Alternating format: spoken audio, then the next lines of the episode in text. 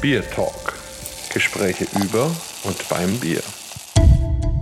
Hallo und herzlich willkommen zu einer neuen Folge unseres Podcasts Bier Talk. Heute machen wir eine kleine europäische Reise. Wir sind natürlich in Deutschland, aber irgendwie auch in Polen und irgendwie auch in Frankreich und sonst wo auf der Welt. Also schauen wir einfach mal. Ich freue mich sehr, dass Jonas Trummer bei uns ist, ein eben europäisch erfahrener Brauer. Und ja, vielleicht Jonas, stellst du dich mal selber kurz unseren Hörern vor. Ja, guten Tag. Dankeschön für die Einladung, Markus.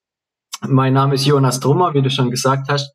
Äh, Braumeister aus Leidenschaft, aber auch promovierter Brauingenieur und momentan in Frankreich tätig in Nantes, äh, 60 Kilometer weit weg von der Atlantikküste. Ja, auf jeden Fall eine spannende Ecke. Also insgesamt ja Frankreich jetzt gerade die europäische Biernation, könnte man fast sagen. Also sowohl was die Anzahl als auch was die Vielfalt zum Beispiel angeht und auch den Drive, der da irgendwie in der Szene ist. Auf der anderen Seite Atlantik auch interessant. Ich habe mir da zum Beispiel vor einigen Jahren ein Bier bestellt, was mit Spirulina-Algen hergestellt worden ist und das war dann ein blaues Bier. Fand ich auch super interessant. Also man ist da wirklich sehr kreativ und ich glaube, man hört auch, dass du eher so aus dem Südwesten von Deutschland kommst, dachte ich zumindest. Aber ja, vielleicht kannst du uns da ein bisschen aufklären. Also wie hat es dich überhaupt zum Brauen verschlagen? Ja, genau, das hast du schon richtig gehört. Ich streng mich an, äh, so gut wie möglich Hochdeutsch zu reden, aber ich bin tatsächlich aus dem Nordbadischen, aus dem Neckar-Odenwald-Kreis, was dann ja auch gar nicht so weit weg ist, dann wieder zu euch rüber ins Frankenland. Und äh, genau, das ist meine süddeutsche, äh, ist mein süddeutscher Einschlag.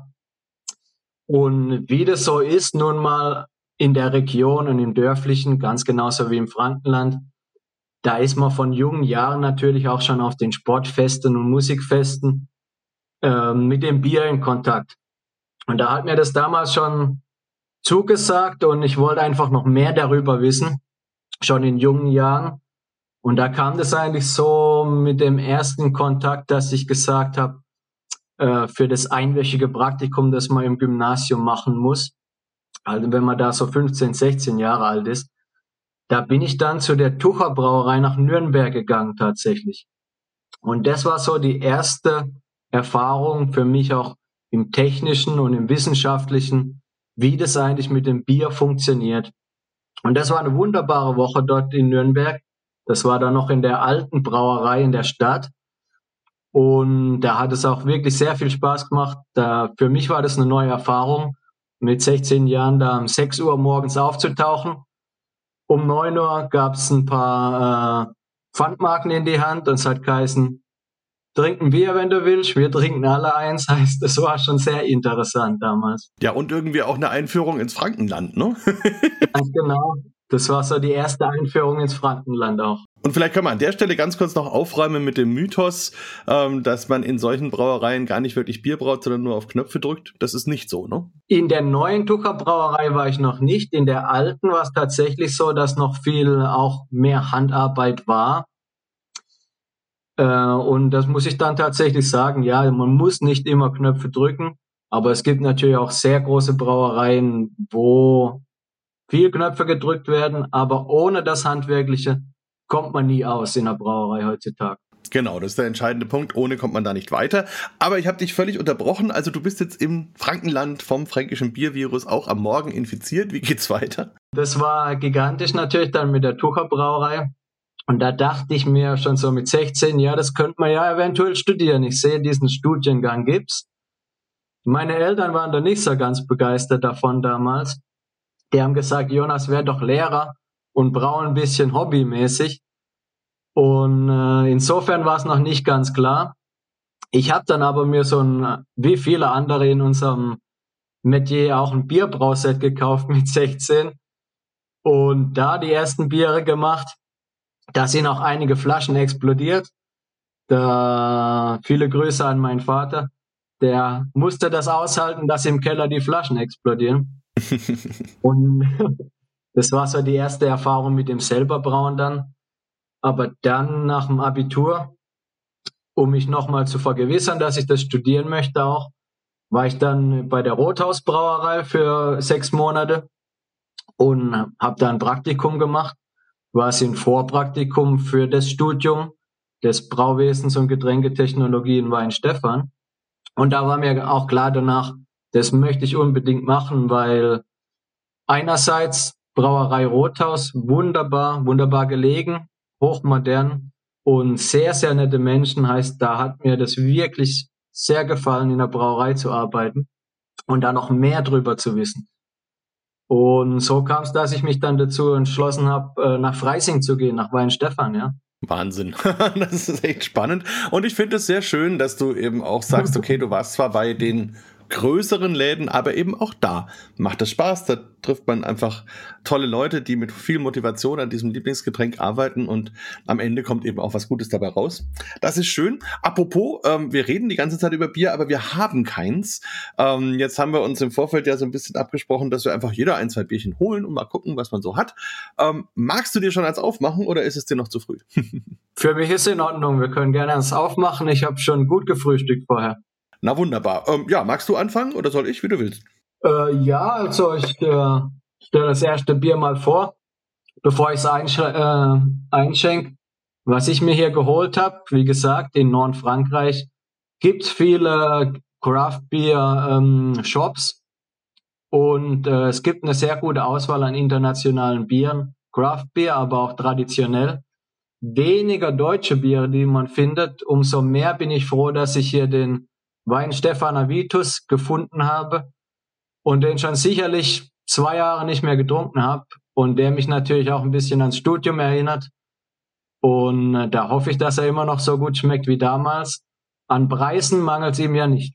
Nein, das auf gar keinen Fall. Und ich muss sagen, ich war letztes Jahr erst in Weinstefan vor Ort und habe auch da mal wieder einen Vitus genossen und es ist und bleibt nach wie vor ein, ein wunderbares, unglaublich aromatisches, komplexes, tolles Bier und auch ein schöner Start in so einen Sonntagmorgen, finde ich nicht schlecht. Coole Nummer. Bin ich gleich gespannt, was du erzählst. Und ähm, ich muss sagen, es bringt mich auch ein bisschen zurück an die Anfänge von der Bierakademie, weil einer unserer allerersten Aufträge war, dass wir in Frankreich Ausbildungen gemacht haben für eine Getränkemarktkette, die nannte sich oder nennt sich V&B, also Wein und Bier und die waren oder sind in den Industriegebieten nahe der großen Städte jeweils und haben eben große Auswahl an Weinen, aber eben auch internationalen Bieren, viele deutsche Biere, viele belgische Biere und dann gibt's auch noch äh, Salami und so ein bisschen anderes Zeugs und da hat sich dann damals eben so vor 10, 15 Jahren so die rebellische Jugend Frankreichs getroffen, wenn sie eben mal nicht das machen wollten, was ihre Eltern machen und das war so der Anfang dieser ganzen Biergeschichte, die ja jetzt in Frankreich natürlich ganz anders ausschaut.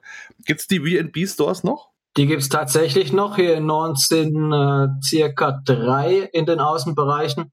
Und da verkaufen wir natürlich auch unser Bier hin. Tatsächlich, ja. Na, das ist ja wunderbar. haben wir ein bisschen, haben wir da auch einen Anteil dran. Aber jetzt zurück zu deinem Vitus. ja, genau. Also ich mache mal auf. Und leider kein Weißbierglas hier, weil die habe ich alle in der Brauerei stehen. Da wir in der Brauerei nur die Pintgläser haben, und ich sage, ein Weißbier kann man leider nur aus einem Weißbierglas trinken. Darum habe ich mein Weißbierglas dort geparkt. Aber ich habe hier ein schönes Tekü. Absolut. Das macht es natürlich auch. Ja, ist ja auch ein unglaublich aromatisches Bier, wo man ganz viel eben der Hefearomen letzten Endes hat. Macht ihr in eurer Brauerei in Nantes auch deutsche Bierstile? Ja, also wie du dich ja gut auskennst in Frankreich, die ganz traditionellen oder die kleinen Brauereien, die damals angefangen haben, die sind ja mehr auf die belgischen Bierstile. Ähm, dann haben die, die angefangen.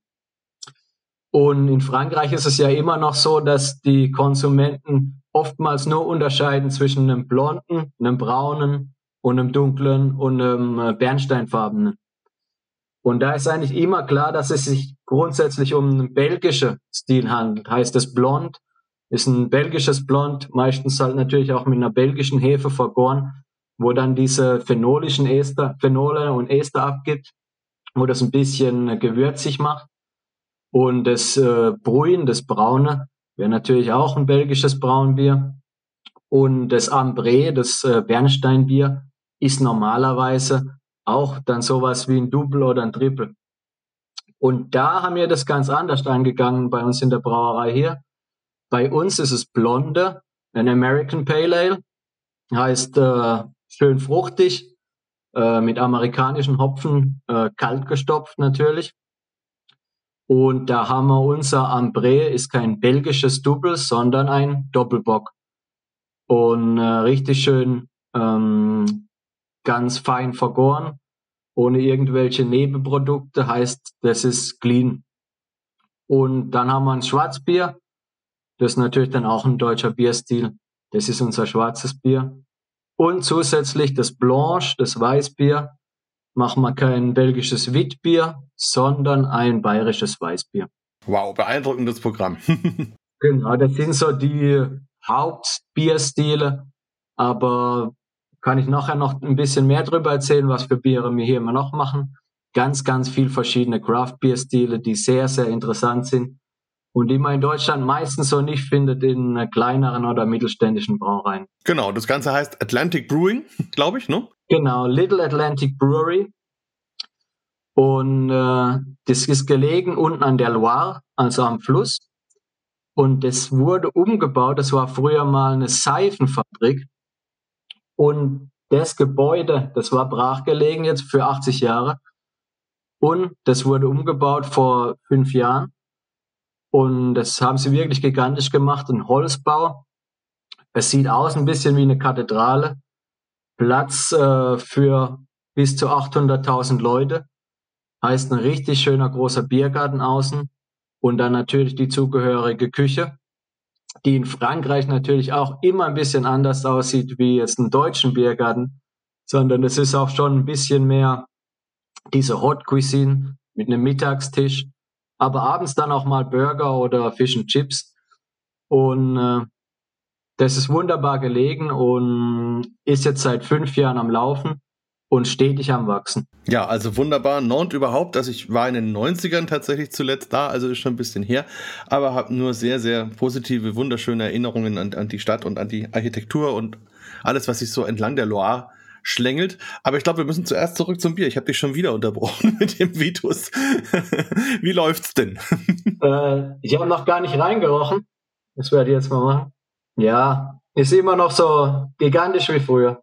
Also ganz, ganz viele Ester und die Banane ist natürlich stark im Vordergrund hier. Auch mit ganz wenig Nelke. Und man riecht, man riecht, dass es vollmundig sein wird. Also ich werde mal einen Schluck trinken. Prost auf jeden Fall. Prost. Wirklich gigantisch, ja. Vollmundig. Die Banane ist da. Die 7,7% Alkohol, die auf der Flasche stehen, schmeckt man gar nicht wirklich raus. Äh, es macht halt einfach auch sehr drinkable und äh, ein klasse Bier. Also freut mich, dass ich es gefunden habe. Ja, und freut mich, dass du es hier im Talk vorstellst. Ich glaube, den Vitus hatten wir noch nie, aber es ist wirklich ein absolut sensationelles Bier, was ich auch immer wieder gerne bei Tastings verwende. Ist einfach auch eine Bank, also da kann man sich drauf verlassen. Das ist eben einfach immer gut. Ähm, und es lässt sich auch ein bisschen lagern, das heißt, man muss da jetzt nicht unbedingt aufs MHD groß schauen. Also wirklich eine Ganz, ganz schöne Geschichte. Jetzt muss ich aber sagen, mir läuft so ein bisschen das Wasser im Mund zusammen, also muss ich auch ein Bier aufmachen. Jawohl. Jawohl, und ich habe mir tatsächlich mal in meinem Kühlschrank geschaut, was da noch an schönen Nettigkeiten rumsteht. Und ähm, ich war mal wieder in der Jury vom Bierwettbewerb von Meisels, so ein Hobbybrauwettbewerb bei der Homebrew ähm, letztes Jahr und da hat dann das Hoppy Dunkel gewonnen und dann haben sie mir jetzt den, die eine der ersten Flaschen von diesem dann groß gebrauten Gewinnersud geschickt. Ich habe es aber selber noch nie probiert, deswegen werde ich das jetzt mal tun. War eine ganz spannende Geschichte, weil wir in der Jury dann viel diskutiert haben. Wenn ich diese Vorgabe gebe, Hoppy Dunkel, was ist wichtiger? Also, dass wir wirklich ein schönes Dunkel haben, dass da eben die Malzaromen, diese ja, sagen wir mal, Röstaromen, Schokolade, Kaffee, was da so dazugehört, eben schön präsent ist? Oder ist es wichtiger, dieses Hobby im Vordergrund zu haben, also sehr intensive, hopfige, blumige, fruchtige, was weiß ich was für Aromen? Und da gab es dann tatsächlich logischerweise auch so zwei Strömungen in der Jury und auch von den eingereichten Bieren, da waren teilweise welche dabei, die waren hell, was dann irgendwie schon ein bisschen grenzwertig war, fand ich, ähm, bis hin zu eben absoluten stoutigen Röstgranaten, sage ich mal so. Ähm, aber dieses Jahr hat gewonnen. Das war dann, glaube ich, ein ganz guter Kompromiss. Auch ein ganz lieber Brauer. Ich mache mal auf. So.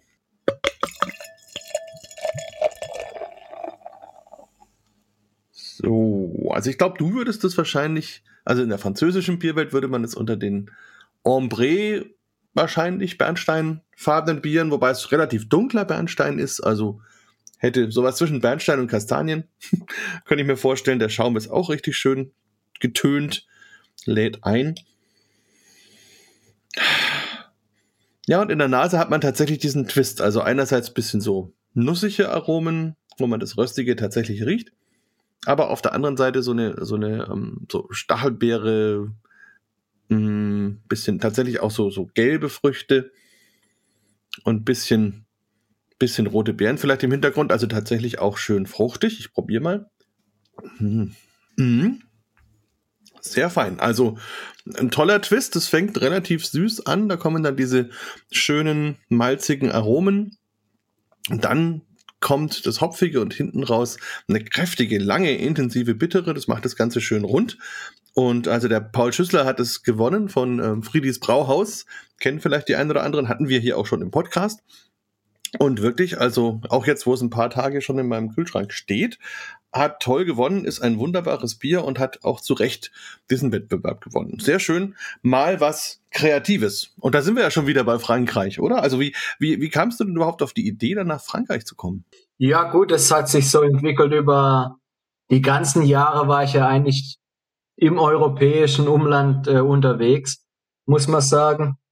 Ähm, genau, ich greife vielleicht mal ein bisschen zuvor noch. Ähm, während dem Studium war ich auch schon dann in Budapest äh, für ein Erasmus-Jahr und äh, in meiner Masterarbeit in Weinstefan bin ich dann auch sechs Monate nach Irland gegangen und das war in Cork an der Universität äh, beim, äh, bei der Professorin Elke Arendt. Und das hat ja schon der Martin Sanko erwähnt im letzten Podcast äh, dass er dort auch promoviert hat. Und zu der Zeit war der Martin Zanko mein quasi Masterarbeit-Vater. Insofern haben wir da diese, diese Connection und ich muss sagen, eine sehr enge Verbindung und ich hoffe auch, dass ich ihn dieses Jahr bald wieder sehe und es wird wahrscheinlich so sein, weil er auch zu einer Konferenz kommt, die ich nachher noch kurz vorstellen werde. Und genau, da war ich dann auch in Irland und bin darum gekommen, aber dann ging es für mich erstmal nach dem Studium in Freising fast ins Frankenland, aber noch auf der badischen Seite. Da war ich dann bei der Disselhäuser Brauerei in äh, Tauberbischofsheim. Und die ist jetzt nicht allzu klein, aber ich sag mal für Deutschland eine mittelständische Brauerei, die sehr gut aufgestellt ist und natürlich eine ganz, ganz lange Tradition hat. Auch beim Slow Brewing mitmacht. Heißt, da wird wirklich Wert drauf gelegt, dass die Biere lang ausgelagert sind und traditionell hergestellt werden. Und da war ich im Qualitätsmanagement als Betriebskontrolleur und äh, war eigentlich fürs Labor zuständig. Und da hat mir, das hat mir auch wirklich sehr, sehr viel Spaß gemacht dort. Und äh, da freue ich mich auch immer, weil das ist eine halbe Stunde von meinem Dorf weg. Aber immer wenn ich mal in die Heimat komme, dann wird eigentlich nur Distelhäuser Pilz getrunken. Das äh, übrigens auch dieses Jahr ähm, oder letztes Jahr den goldenen Preis äh, European Beer Star gewonnen hat fürs Pilz. Völlig zu Recht und äh, Distelhäuser überhaupt eine spannende Brauerei, weil sie eben so in diesem, diesem Feld zwischen Baden-Württemberg und Bayern und Franken irgendwie liegt und auch viel ausstrahlt, also viel in die Würzburger Gegend auch ähm, exportiert zum Beispiel äh, und da auch relativ bekannt ist. Und ich muss sagen, ich erinnere mich, ich weiß nicht, ob das zu der Zeit war, wo du da warst, da haben die mal ein neues Bier rausgebracht, das nannten sie dann Distel Blond. Also würde man die Werbung heute vielleicht schon wieder ein bisschen anders gestalten. Also damals war so eine nette blonde Dame aus den 60ern, würde ich sagen, auf den Covern überall, auf den Etiketten und so. Aber das hat ziemlich eingeschlagen und war eine sehr spannende Geschichte. Eine der ersten traditionellen Brauereien, die mal so einen ganz anderen Weg gegangen ist. Also war das zu deiner Zeit? Ja, ganz genau. Und da war ich super froh drum, weil ähm, leider Gottes wurde uns in Freising damals noch nicht viel vom Craft Beer vermittelt. Da kam, ist das noch nicht angekommen in Deutschland. Und als ich dann bei der Dischlhäuser war, waren das tatsächlich die ersten, dass wir angefangen haben mit diesem Blond, was ja eigentlich ein American Pale Ale ist, unfiltriert. Und das hat allen so gut geschmeckt. Also mein Haustrunk war 80 Prozent nur dieses Distelhäuser Blond. Und äh, ich bin sehr froh, dass es immer noch produzieren. Ich glaube, die Flasche hat sich geändert, bin mir aber nicht ganz sicher. aber es wird immer noch produziert. Und die Disselhäuser hat damals auch schon angefangen in ihrer Versuchsbrauerei ähm, mit Stout, mit Porter, mit IPA, das dann auch auf einem großen Sudhaus gebraut wurde. Und die hatten damals auch diese Craft Beer Schiene, die dann aber leider nicht ganz so gut gelaufen ist zu dem Zeitpunkt. Und die wurde dann wieder eingestellt, soweit ich weiß.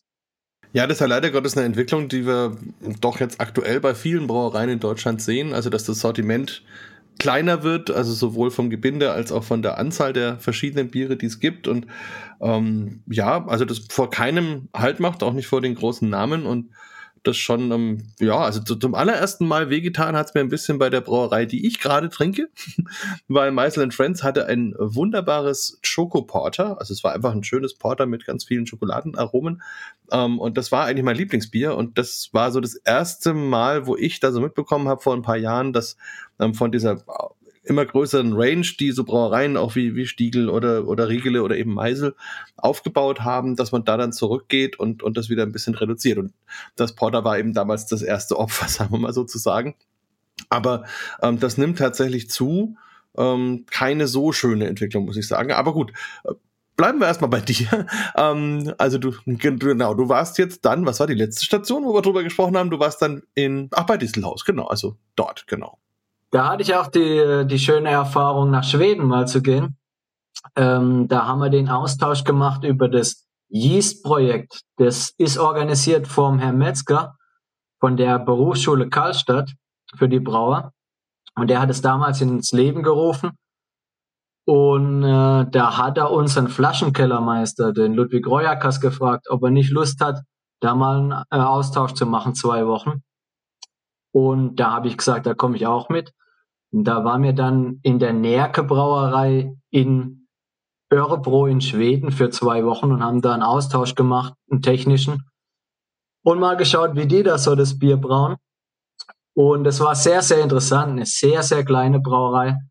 Aber soweit ich weiß, sind die beim Raid Beer, äh, bei der Raid Beer Homepage, sind sie immer noch auf dem ersten Platz mit ihrem sehr, sehr dunklen, starken Stout. Heißt, äh, die haben sich spezialisiert auf diese starken, dunklen Biere, wie man sie auch oft aus Schweden oder aus dem Norden kennt. Heißt, das war super interessant und mal in Schweden auch zum Austausch zu sein.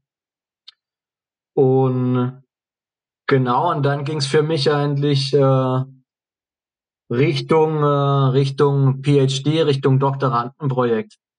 Nochmal ganz kurz zu dem Thema Schweden. Das finde ich nämlich total spannend. Das weiß ich gar nicht, ob wir uns da dann schon kennengelernt haben, weil ähm, ich habe damals für einen Austausch äh, vor Herrn Metzger ein Bierkulinarium gemacht und das war super spannend, ähm, weil er hat mir damals erzählt, er hat eben jetzt für sein Hefeprojekt Leute aus Deutschland, aber auch Leute aus Schottland und aus Schweden.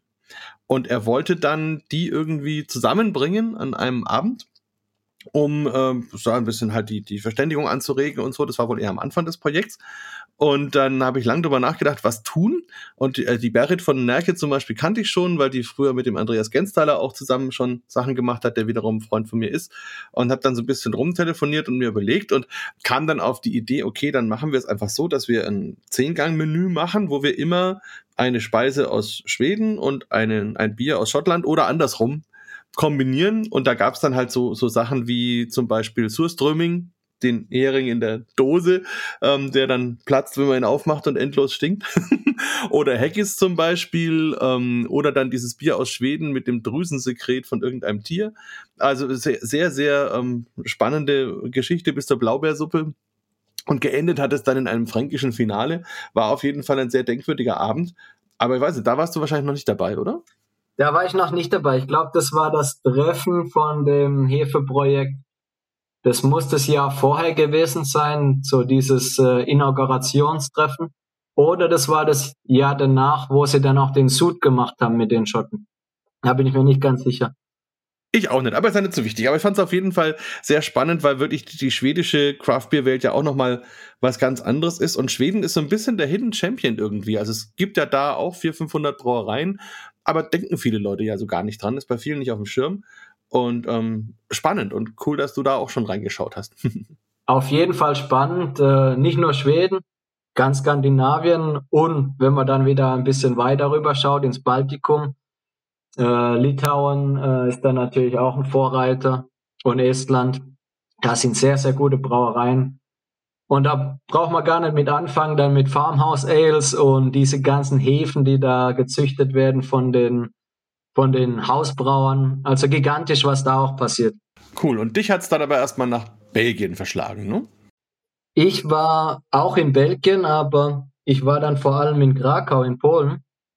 Da habe ich mich beworben auf ein Doktorandenprojekt, das so eigentlich noch nie gab und auch dann nicht mehr weiter fortgeführt wurde. Da musste ich mich damals bewerben, auch mit schwerem Herzen dann vom Distelhäuser weg. Aber das Projekt hat sich zu gut angehört.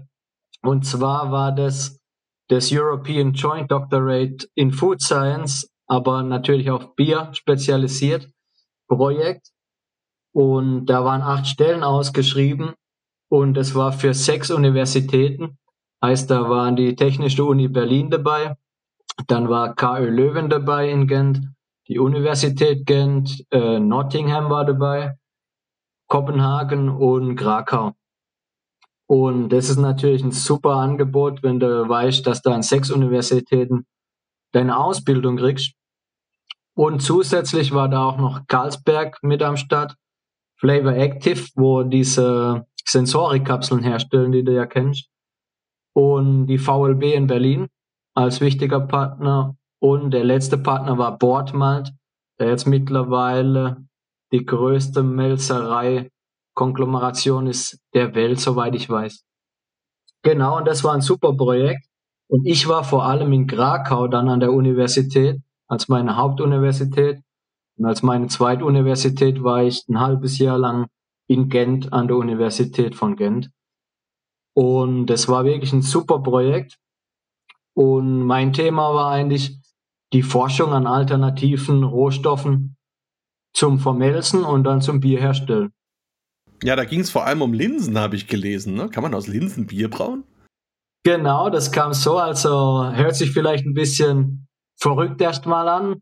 Ähm, aber wir haben uns da Gedanken gemacht, an was forschen wir jetzt? Es ist ein europäisches Projekt. Es sollte was ganz Neues sein. Und äh, ich habe ja natürlich schon die Erfahrung gehabt von, der, von meinem Studium in Freising. Und dann habe ich mich noch weiter schlau gemacht und ein Literature Review gemacht und geschrieben. Und dann kam so raus, ja, es wurde natürlich schon an vielen geforscht und die meisten Getreide sind eigentlich schon so abgehakt, was angeht Bier und Melzen. Funktioniert, funktioniert es nicht. Und da haben wir gesehen, ja, es gibt noch Möglichkeiten, aber warum nicht mal was ganz Neues machen, wo noch gar niemand dran geforscht hat, wo noch nichts publiziert wurde. Und dann habe ich mir so Gedanken gemacht, vielleicht auch mal Hülsenfrüchte. Und im Endeffekt habe ich mich dann dafür entschieden, mich auf grüne Linsen zu spezialisieren weil das, das Doktorandenprojekt war auf drei Jahre angesetzt, heißt es war nicht viel Zeit. Da bin ich dann gleich ran und habe mich spezialisiert auf die grünen Linsen und habe die vermelzt, habe äh, vor der Melzung natürlich ganz viele Analysen gemacht und dann bin ich Schritt für Schritt durchgegangen äh, in den Laboranalysen bis zum Schluss, bis man da ein Bier gebraut hat auf einer 100 Liter Anlage und das natürlich dann auch verkostet wurde und am Schluss dann die Doktorarbeit darüber geschrieben. Heißt, war was ganz Neues, mal einen neuen Weg gegangen, aber die wichtigste Erkenntnis damals oder von meinem Doktorandenprojekt, es funktioniert, man kann mit grünen Linsen Malz herstellen und dann auch Bier. Faszinierend. Kommt da von den Linsen auch ein Aroma ins Bier? Ganz klar. Und es ist ja bei Hülsenfrüchten immer so, wir wissen ja, wie es riecht, wenn man die kocht, ob das jetzt Erbsen sind oder Linsen oder Bohnen. Die haben alle bestimmte Stoffe, die ein wenig wie so erbsig riechen. Und äh, das Schöne beim Vermelzen ist, da kann man diese Stoffe dann auch abbauen. Weil erstmal tun wir ja das äh, Korn keimen lassen und da werden ganz viele von den Stoffen schon abgebaut. Und dann danach, wenn man das abdarren, heißt trocknen, können wir ja nochmal einstellen, wie dunkel soll das Malz eigentlich werden und dadurch dann noch viele äh, Maillard-Aromen herstellen, Melanoidine, die dann richtig schöne Karamellaromen reinbringen, wo dann, wo man danach dann gar nicht mehr dieses Erbsige hat. Heißt, da muss man einfach den, den Prozess anpassen und dann kann man das richtig schön einstellen und dann bringen die so was richtig schönes Nussiges rein in, in das, in das Bier. Also wirklich interessant. Klingt nach einem Brown Ale. Sehr schön. Aber heißt es, es ist, wäre tatsächlich eine eventuell gangbare Alternative, solche Stoffe auch fürs Bierbrauen zu verwenden? Oder ist es von, von der Technik oder von den Kosten her eher schwierig? Ganz klar, das ist eine Option. Wenn wir in die Zukunft schauen, sowieso, wir wissen ja, dass der Gerstenanbau zurückgehen wird, vor allem in Europa, ähm, aufgrund von der Klimasituation. Heißt, da kann man dann angepasste Linsen zum Beispiel anbauen stattdessen. Aber jetzt schon ist es auf jeden Fall eine Energieersparnis, weil ich habe gesehen, es, ähm, man braucht viel weniger Wasser zum Beispiel bei dem Weichen, wo wir wo der, der erste Schritt ist bei der Vermelzung. Und danach die Keimung an sich ist nur 50 Prozent der Zeit wie jetzt bei einem Gerstenkorn. Heißt, da haben wir schon mal wieder Zeit eingespart. Und äh, dadurch hat man ganz viel Energie eingespart. Und leider Gottes natürlich, diese Hülsenfrüchte haben ein bisschen mehr Proteine wie ein Getreidekorn. Deswegen hat dieses, so ein Grünlinsenmalz, ein Extrakt von circa 60 Prozent, was im Vergleich Gerstemalz hat so 80 Prozent, was 20 Prozent weniger ist. Aber zum Beispiel genauso viel wie jetzt ein Buchweizenmalz oder ein Sorghummalz, die haben auch nicht mehr. Und was das Schöne ist bei dem Linsenmalz, ist auch, da muss man das Korn nicht vorkochen, wie es jetzt zum Beispiel bei einem Mais wäre oder beim Reis. Das kann man einfach mit einmeischen. Wenn man das gemischt hat mit einem Gerstenmalz, sind dann die Enzyme vom Gerstenmalz mehr als genug, um das dann auch mit zu verkleistern und dann zu verzuckern. Hast du da jetzt quasi ein Patent drauf? Also kauft, wenn man jetzt in der Brauerei sagt, sie möchte das gerne machen, muss sie zu dir kommen oder wie, wie funktioniert das? Ähm, leider nicht. Ich hätte es machen können, falls ich nicht in einem europäischen Projekt gewesen wäre. Heißt, das Projekt war von der EU gesponsert unter Horizon 2020 und da darf man dann keine Patente anmelden. Okay, ist also offen für alle. Genau. Das ist ja die schöne Sache an der Wissenschaft von der EU offen für alle und es ist alles publiziert, das ist frei zugänglich und jeder kann sich das anschauen. Und was vielleicht auch noch ganz interessant ist, mit so einem Linsenmalz, diese Hülsenfrüchte, die haben ja kein Gluten. Heißt, mit einem bestimmten Anteil von Linsenmalz kann man dann auch ganz schnell unter den äh, Low in Gluten ähm, kommen und da dann ein glutenfreies oder ein Gluten weniger Gluten Bier herstellen. Das ist auch ganz interessant zum Beispiel. Absolut, das ist ja auch ein ganz neuer Trend in Anführungsstrichen. Also ich habe das schon vor vielen Jahren in Italien kennengelernt. Da ist das Thema glutenfrei ja schon lange sehr groß. Habe es dann in England mitbekommen und mittlerweile ist es auch bei uns durchaus eine, eine Nummer oder auch in den USA zum Beispiel. Ähm, und das wird sicherlich zunehmen. Also die Frage eben, wie man ein glutenfreies Bier herstellen kann. Und auf dem Weg ist es natürlich wirklich relativ einfach. Also bliebe noch die klassische Frage, ich überlege gerade mal, nach dem Reinheitsgebot wird es wahrscheinlich schwierig, obwohl es sich um ein in Deutschland heimisches Produkt handelt, ne? aktuell zumindest noch. Wird es schwierig. Genau, ich denke, es wäre möglich. Man müsste es dann halt unter einer Bierspezialität anmelden. Aber es sollte möglich sein, mit Linsen oder mit Linsenmalz zu brauen in Deutschland und dass das regelkonform ist. Genau. Außerhalb von Deutschland gar kein Problem natürlich. Ja, stimmt. Als besonderes Bier geht's auf jeden Fall. Also sehr, sehr spannend. Schöne Geschichte, also toll. Ähm, vielleicht für die Hobbybrauer unter uns ist es kompliziert, so einen Linsenmalz selber herzustellen? Ähm, auf keinen Fall, das ist ganz einfach.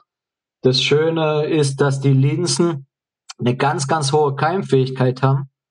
Heißt, nach äh, ungefähr, ich sag mal 20, maximal 20 Stunden, aber schon so nach 16 Stunden sind die so weit angekeimt, dass man sie aus dem Wasser rausnehmen kann und dann vielleicht noch zwei Tage keimen und danach abtrocknen und das kann man ganz schön im Ofen machen. Ohne Probleme. Ich würde da vorschlagen, um ein bisschen diese erbsigen Noten abzubauen und äh, schöne Aroma, Karamellaromen aufzubauen, würde ich so 100 Grad vorschlagen zum Abtrocknen. Also ganz langsam anfangen mit 50 Grad und danach bei 100 Grad abdarren. Und da kann das jeder daheim herstellen, gar kein Problem. Und ich würde noch eine Rauchdarre dazu empfehlen. kann, man, kann man ein Rauchlinsenbier machen. Das ist bestimmt auch lustig. Schön. Ganz sicherlich, das war was Neues. Ja, ähm, du hast jetzt gerade erzählt, du warst in Krakau, da war ich jetzt auch schon mehrmals. Das ist ja auch eine wunderschöne Stadt mit natürlich ganz, ganz viel Geschichte, auch Wissenschaftsgeschichte, ähm, immer hin und her gewechselt zwischen allen möglichen europäischen Ländern und ähm, ist ja jetzt ganz lebendiger Bestandteil der genauso lebendigen ähm, polnischen Bierszene. Und ich glaube, du warst da ja auch in den entscheidenden Jahren, wo das in Polen so richtig losgegangen ist. Vielleicht magst du uns da noch ein bisschen was erzählen, wie du das so erlebt hast wie, und wie es heute auch in Polen so ist. Als ich da dann nach äh, Krakau kam fürs äh, Doktorandenprojekt, das war 2017, da war diese Craft Beer Szene schon in vollem Gange in, in Polen. Da war ich richtig überrascht, weil ich das ja so nicht aus Deutschland äh, gewohnt war. Und es war tatsächlich so, dass das damals schon sicherlich fast zehn Jahre lang äh, in Polen angefangen hat mit dieser Craft Beer, mit diesem Craft Beer Hype und dieser Craft Beer Szene. Heißt, das war in vollem Gange, als ich dort ankam. Und an jeder Ecke hat man da Craft Beer Kneipen gefunden. Und äh, wie sie sie dort nehmen, die Multitaps mit ganz vielen Zapfhähnen. Und äh, immer mehr Brauereien haben aufgemacht. Natürlich haben auch etliche zugemacht wieder, wie es nun mal ist in der Craft Beer Szene. Aber es war dieser Hype war vorhanden und man hat den auch gespürt. Und das hat natürlich auch einen großen Einfluss gehabt auf die Unis dann. Bei uns im Brautechnologischen Department haben wir dann immer mehr Anfragen gehabt. Könnt ihr mal für uns einen Versuchssud machen auf eurer Versuchsanlage? Oder wollt ihr für uns nicht die Hefe propagieren? Solche Sachen. Und wirklich interessant, und da waren auch Bierstile, die man so vielleicht nur gehört hat, dass es die in den USA gibt. Aber ich muss ehrlich sagen, Polen war für mich da so einer der ersten, der wirklich dann äh, wie die Amerikaner das Craft Beer gemacht hat. Die Italiener waren natürlich noch ein bisschen vorher, aber die sind mehr traditioneller geblieben mit ihrem Lira Articinale. Und das war schon sehr, sehr interessant zu sehen in Polen, wie, wie dieser Hype da tatsächlich angefangen ist und angenommen wurde. Ja, auf jeden Fall Wahnsinn, auch, auch wie jung das dort ist, wie lebendig, wie groß auch die Hobbybrauerszene dort ist. Und äh, ich glaube, das ist auch genauso, wie du es gesagt hast. Das finde ich auch spannend, äh, wenn man so Europa anschaut. Dann die Italiener haben doch sehr auf Belgien geschaut zum Beispiel ähm, und, und auch zum Beispiel die Franzosen schauen auch eher auch die belgischen Bierstile. Und es gibt eigentlich nur zwei Länder oder zwei größere Bierländer, sage ich mal, die Niederlande und Polen, die wirklich eher den amerikanischen Trend übernommen haben und gar nicht so in die Nachbarländer geguckt haben. Ähm, die baltischen Staaten wahrscheinlich auch, das könnte man sicherlich dazu auch rechnen, zum gewissen Teil aus Skandinavien. Aber das ist schon wirklich interessant, weil dadurch haben wir auch in Europa so eine ganz unterschiedliche Bierkultur. Aber das würde ich auch allen nur empfehlen, unbedingt mal äh, in Polen vorbeizuschauen. Ich bin da immer öfter und habe da mittlerweile auch richtig gute Freunde, auch zum Beispiel in, in Grodzisk, wo eben das ursprüngliche Grodzisk, das Gräzer Bier herkommt.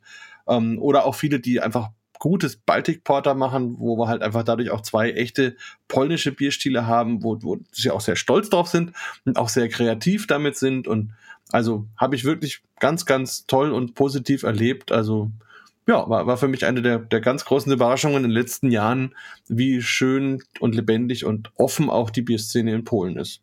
Umso mehr habe ich mich gefreut, dass ich nach meinem Doktorandenprojekt dann auch dort bleiben konnte weil da hat er eine Brauerei aufgemacht, die dir was sagt, wo du ja auch schon öfters warst jetzt, in Krakau in der Universitäten, in der Studentenstadt. Und die haben einen Braumeister gebraucht. Und die haben gesagt, die Brauerei wird in zwei Monaten eröffnet. Jonas, hättest du nicht Interesse? Und da hat mich das sehr gefreut, dass ich dort bleiben konnte in Krakau. Und das ist die Browa Górnicze Hutnicze, BGH abgekürzt. Und das ist in einem, im größten Studentenveranstaltungszentrum von Polen. Und da warst du ja auch schon, Markus, ne?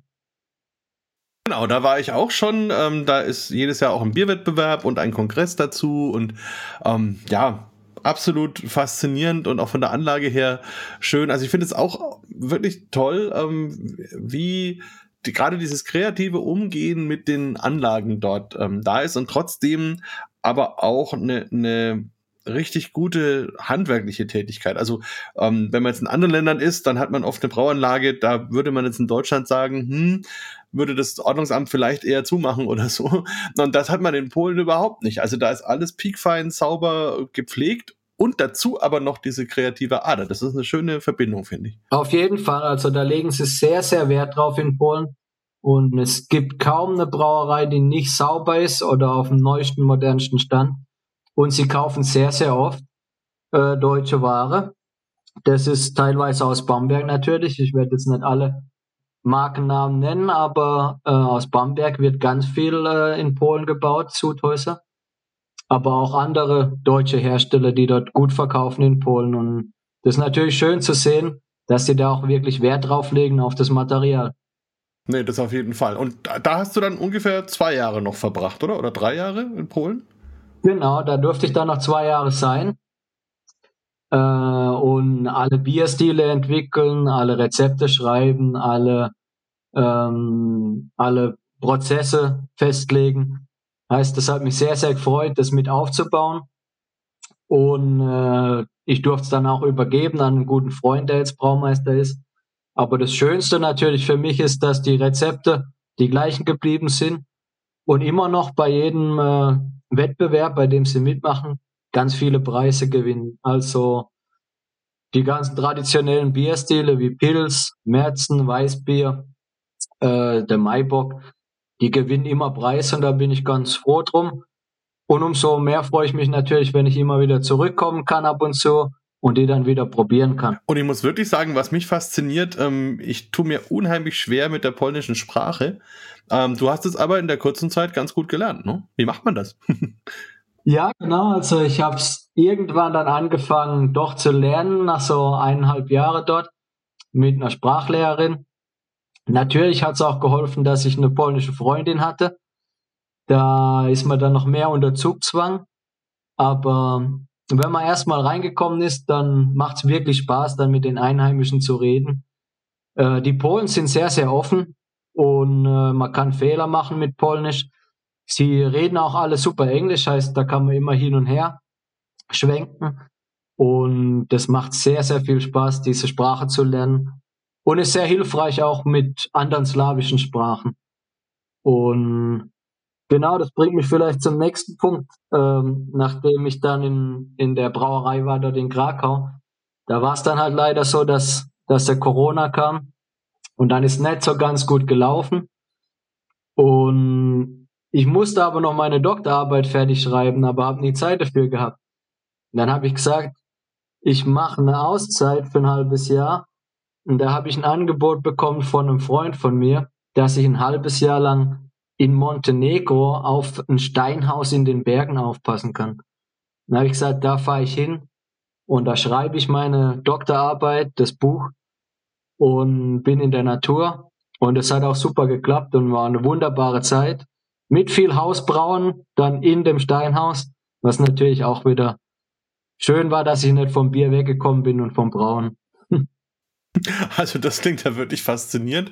Steinhaus in den Bergen ist praktisch eine Hütte nur aus Stein und schon relativ weit oben oder wie muss man sich das vorstellen? Ja, das, das war auch mal eine Ölfabrik und äh, das wurde umgebaut zu einem Wohnhaus, also schon recht groß. Und das war in den Bergen so ungefähr 1000 Meter Höhe. Aber das war nur fünf Kilometer unten vom Meer weg. Heißt, man konnte mit dem Fahrrad auch mal ans Meer runterfahren oder hoch in die Berge zum Wandern. Also wunderbar. Die beste, der beste Platz, um eigentlich eine Doktorarbeit zu schreiben. Nach einem halben Jahr war es dann auch in Ordnung. Und drum, drum bin ich dann nach Frankreich gekommen. ja, aber das finde ich schon, also sowas muss ich sagen, hätte ich in meinem Leben auch gerne mal gemacht. Also für so ein halbes Jahr mal komplett für sich, auf sich konzentrieren, so ein Projekt durchziehen mit der Natur. Klingt auf jeden Fall irgendwie sehr romantisch, hatte wahrscheinlich auch seine Tücken, aber ähm, ja, vielleicht auch spannend eben oder gut für dich, um diesen Übergang dann woanders hin wieder hinzubekommen. Und das hat sich dann schon währenddessen abgezeichnet mit Frankreich oder erst später? Ganz genau. Nein, es war ja klar, dass ich nach dem, wenn die Doktorarbeit fertig geschrieben ist, mich wieder wo bewerb und es war dann, es waren ein paar Sachen in Aussicht. Im Endeffekt habe ich mich dann entschieden zwischen äh, Schweden auch wieder, Schweden, Deutschland oder Frankreich. Welches soll es werden? Und im Endeffekt habe ich mich dann für Frankreich entschieden. Schweden war mir zu dem Zeitpunkt ein bisschen kalt. Deutschland war mir zu früh wieder in die Heimat zurückzukommen. Und Frankreich hat mich ein bisschen gereizt, weil ich die Sprache schon fast vergessen hatte von der Schule her. Und da dachte ich, Sprache wieder lernen, die Brauerei ist super aufgestellt und äh, die sind am Wachsen und da kann ich neue Rezepte einbringen. Heißt, habe ich mich für Frankreich entschieden und das war auch die richtige Entscheidung so, ja. Das heißt, die haben dich gezielt kontaktiert oder hast du es irgendwo gefunden? Die haben das ausgeschrieben gehabt beim LinkedIn und da habe ich mich dann beworben und da haben sie mich eingeladen und haben uns super verstanden gleich. Und so kam das zustande. Fantastisch. Apropos, wie geht's denn deinen Vitus? Ist überhaupt noch was davon da? Gerade eben der letzte Schluck getrunken. Ha, was für ein Timing. Hast du dir noch ein zweites aufgehoben oder denkst du, es reicht erstmal? Ich habe den Vitus nicht ganz leer getrunken, heißt nur die halbe Flasche, aber das TQ-Glas ist gerade leer. Okay. Und ich habe noch ein zweites Bier, das ganz, vielleicht ganz interessant ist, um es vorzustellen, ja. Na dann, auf, auf. Gut. Ich schwenke nochmal das Glas aus mit Wasser. Natürlich, mache ich bei mir auch mal schnell. Also, ich habe da ein Bier gefunden. Das ist von der Northern Monk Brewery. Die sind in Leeds in England und die sind hier in Frankreich, nicht nur in Frankreich, auch in England und Europa, aber vielleicht weniger in Deutschland. Die sind sehr bekannt hier für ihre Craft Beer. Heißt, die machen diesen ganzen verrückten Stouts und ganz viele IPAs. Und hier habe ich ein Bier, das heißt Nord. Das ist ein Hazy IPA, heißt New England IPA. Und das ist zusammengebraut mit der Mack Brauerei. Weiß nicht, ob die dir was sagt. Das ist, die ist in Norwegen. Das ist die nördlichst gelegene Brauerei der Welt. Und da haben die dieses äh, New England IPA gebraut zusammen. 6,2 Prozent. Und da bin ich mal gespannt, weil ich hier in Frankreich viel stärker mit den New England IPAs zu tun hatte wie zuvor und auch ganz viele brau. Insofern ist das für mich ganz interessant, wie jetzt dieses hier ist. Dann machen wir mal auf. Da mach mal auf, da bin ich gespannt. Und ja, vielleicht währenddessen kurz erzählt, in Leeds, da war ich auch schon mehrmals, ist eine wahnsinnig interessante Stadt, auch von ihrer Geschichte her, war mal praktisch die Textilhauptstadt der Welt und hat dadurch und daher auch noch richtig viele historische Gebäude eben aus den Anfängen der Industrialisierung, hatte damals auch globale Bedeutung, unheimlich viel Geld. Ähm, ganz interessant, da sieht man zum Beispiel, ein Industriegebäude ist so ein bisschen nachgebaut nach einem alten ägyptischen Tempel. Also wirklich ähm, faszinierend. Es gab so, so ein Turm in der Stadt, der so aussieht wie so ein italienischer ähm, Glockenturm und so. Also wirklich ähm, sehr interessant aus dieser Zeit. Und sie sind eben jetzt auch in dieser ganzen Craft Beer Bewegung durchaus mit dabei. Ähm, ich habe drei Brauereien dort kennengelernt. Einmal den Klassiker, sage ich mal in Anführungsstrichen Kirkstall. Das sind somit die ersten. Ähm, und der Inhaber vor allem hat viele andere mit initiiert. Ganz spannende, interessante, tolle Geschichte. Die haben auch viele schöne Pubs, also lohnt sich auf jeden Fall da mal hinzuschauen. Und dann ähm, war ich bei North Brewing, ähm, die jetzt mittlerweile, soweit ich weiß, auch von Kirkstall mitgeführt werden, aber noch eigenständig brauen. Ähm, die hatten sogar zwei Braustätten, sehr schöne, klassische, schöne britische Biere auch. Und dann eben Northern Monk, ähm, die in so einem alten Backsteinkubus sitzen, etwas außerhalb der Innenstadt, würde ich sagen. Ähm, Im Keller eben die Brauerei, oben drüber ein ganz schöner, moderner, toller Taproom. Und die sind wirklich total experimentell, total kreativ, mit sehr viel ähm, interessanten, spannenden Bieren bis hin zu irgendwelchen Pastry Stouts und was weiß ich was. Also da habe ich schon alles Mögliche probiert und auch alles wirklich sehr, sehr gut, sehr interessant. Tolle Ecke auf jeden Fall. Und ähm, ja, weißt du, warst du da schon mal vor Ort? Nein, hört sich aber gigantisch an, also da müsste ich auf jeden Fall mal hin. Ähm, und die Biere probieren dort vor Ort natürlich. Schmeckt's vor Ort immer besser wie äh, exportiert. Und hört sich echt super an. Ja, also wirklich wunderschön, auch der, der Fluss, der Kanal. Ähm, und man darf auch nicht vergessen, um die Ecke liegt Tadcaster, ähm, wo Sam Smith ist mit der Brauerei, die auch ja. unglaublich toll ist als historische Brauerei, einfach was man dort alles sehen und erleben kann. Die Biere sowieso. Also ja, England überhaupt auch immer eine Bierreise wert, aus vielen Gründen, in vielen Dimensionen. Aber ja, wir, wir schweifen ein bisschen ab, wobei wir schweifen gar nicht ab, wir sind ja bei deinem Bier. Ähm, wie ist es denn? Also vom äh, Aussehen her wie es sein soll. Äh, man kann nicht durchschauen, es ist wirklich sehr, sehr trüb.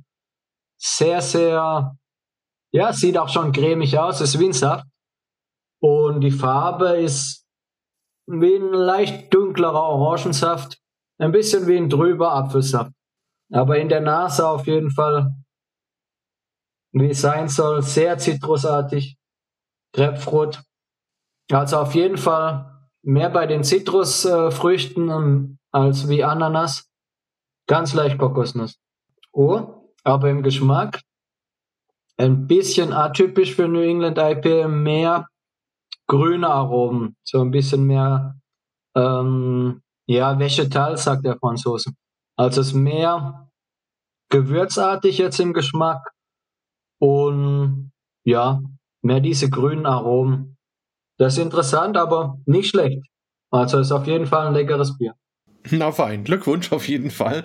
Und ist ja auch schön, mal, mal diesen anderen Weg zu gehen, weil ich denke, dieses extrem fruchtigen, ähm, da gibt's ja jetzt ganz, ganz viele und können auch gleich nochmal sprechen über diesen ganz neuen Trend mit diesen Firelized äh, Bieren, wo man dann eben nochmal richtig ähm, über die Thiole äh, Fruchtaromen da rausholt.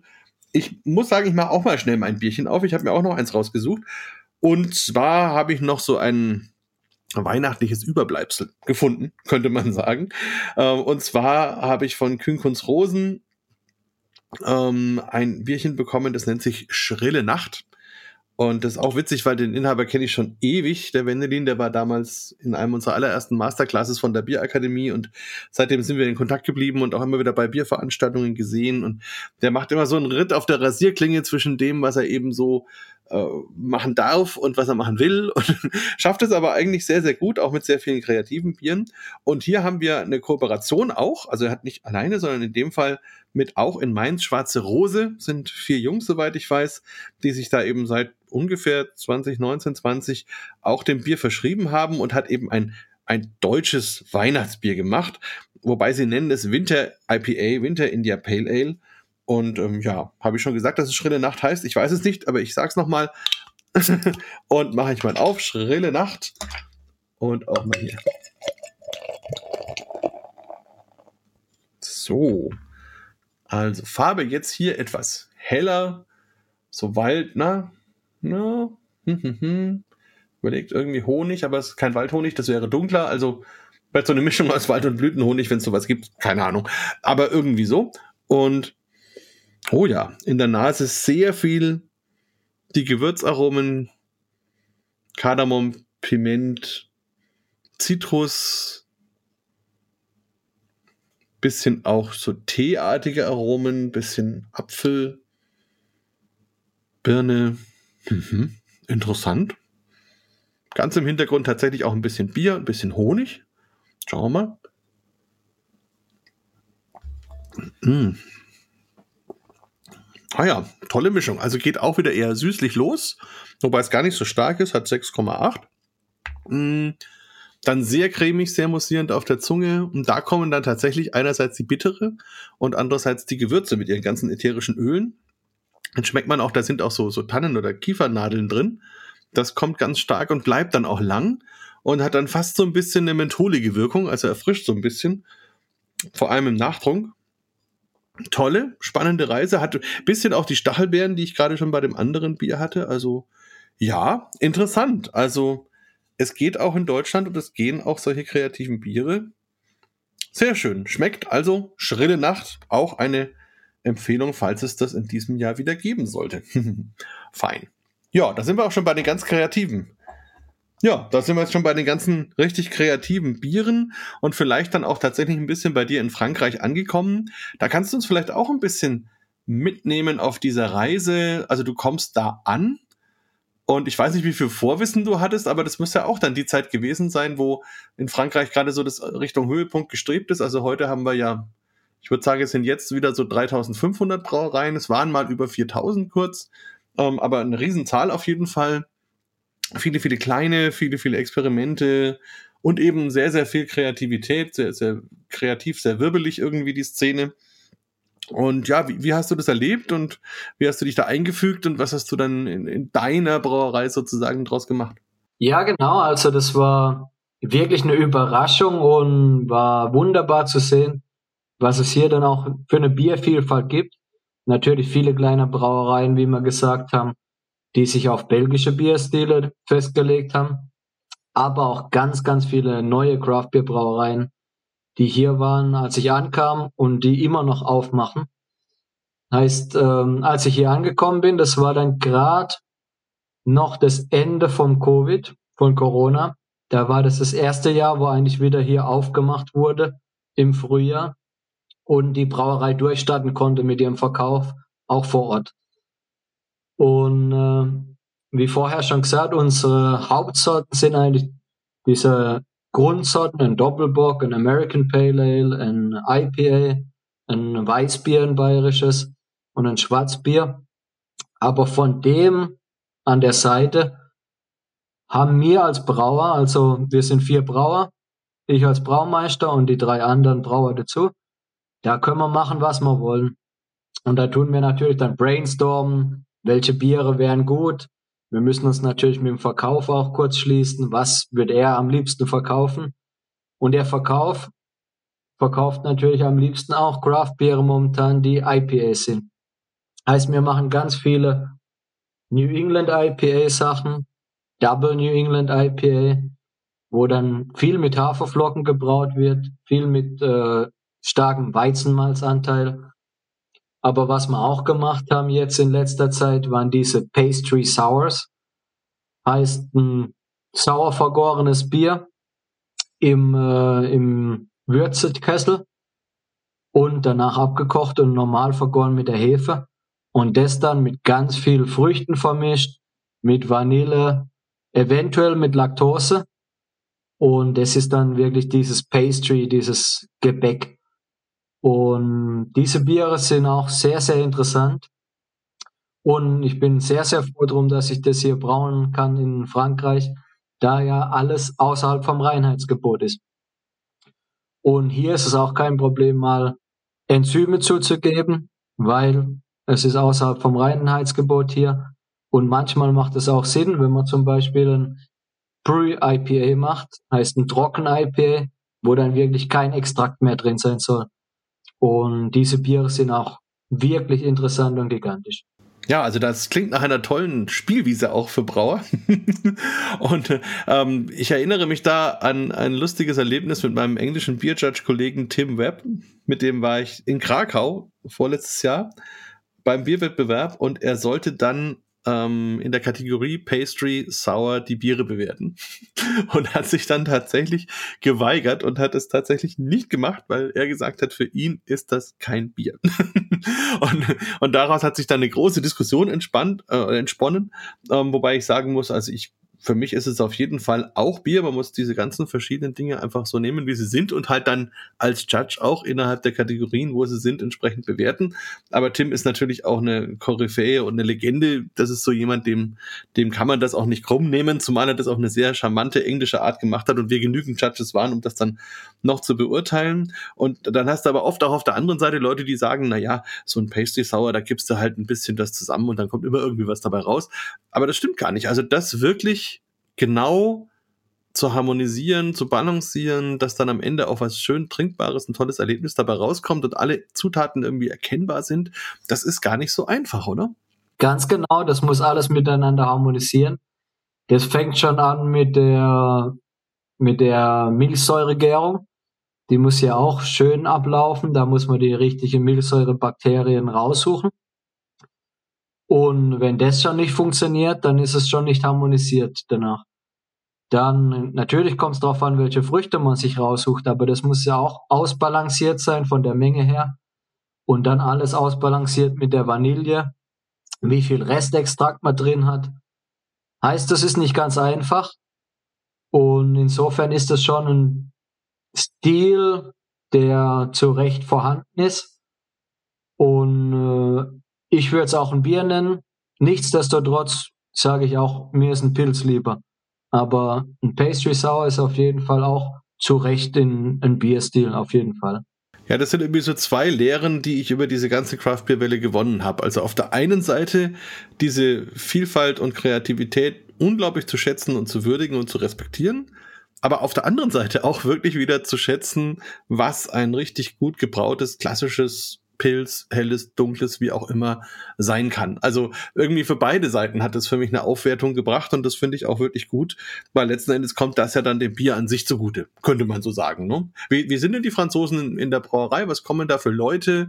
Was, was trinken die gerne? Gibt es da auch ähm, also bestimmte Kombinationen vielleicht von dem Essen, was es gibt oder so? Ja, sicherlich. Also bei uns machen wir viel Food Pairing und wir schlagen immer vor, welches Bier zu welchem Gericht passt. Und die Franzosen sind, wie ich vorhin am Anfang gesagt habe, ganz viele kennen einfach nur die Farben von einem Bier und wissen dann gar nicht, was es eigentlich ist. Heißt mir, unser Service tut die dann auch ein bisschen aufklären und erklärt jeden Bierstil und wie er schmeckt und welche Aromen der hat. Heißt das ist ganz wichtig, da auch ein bisschen die auszubilden, die Klienten. Und ähm, Genau, und die äh, sind sehr fokussiert auf diesen neuen Craft Beer Stile. Heißt, IPA ist eigentlich immer zu finden in jedem, in jeder Kneipe. Findet man neben dem Lager auch ein IPA. Das wird so in Deutschland ja nicht sein. Und das ist eine, eine schöne Entwicklung, auf jeden Fall. Und was bei uns noch ist, die Leute sind sehr interessiert, unsere neuen saisonalen Biere immer zu probieren. Heißt, die kommen natürlich dann vorbei und sagen, habt ihr was Neues? Was gibt's hier?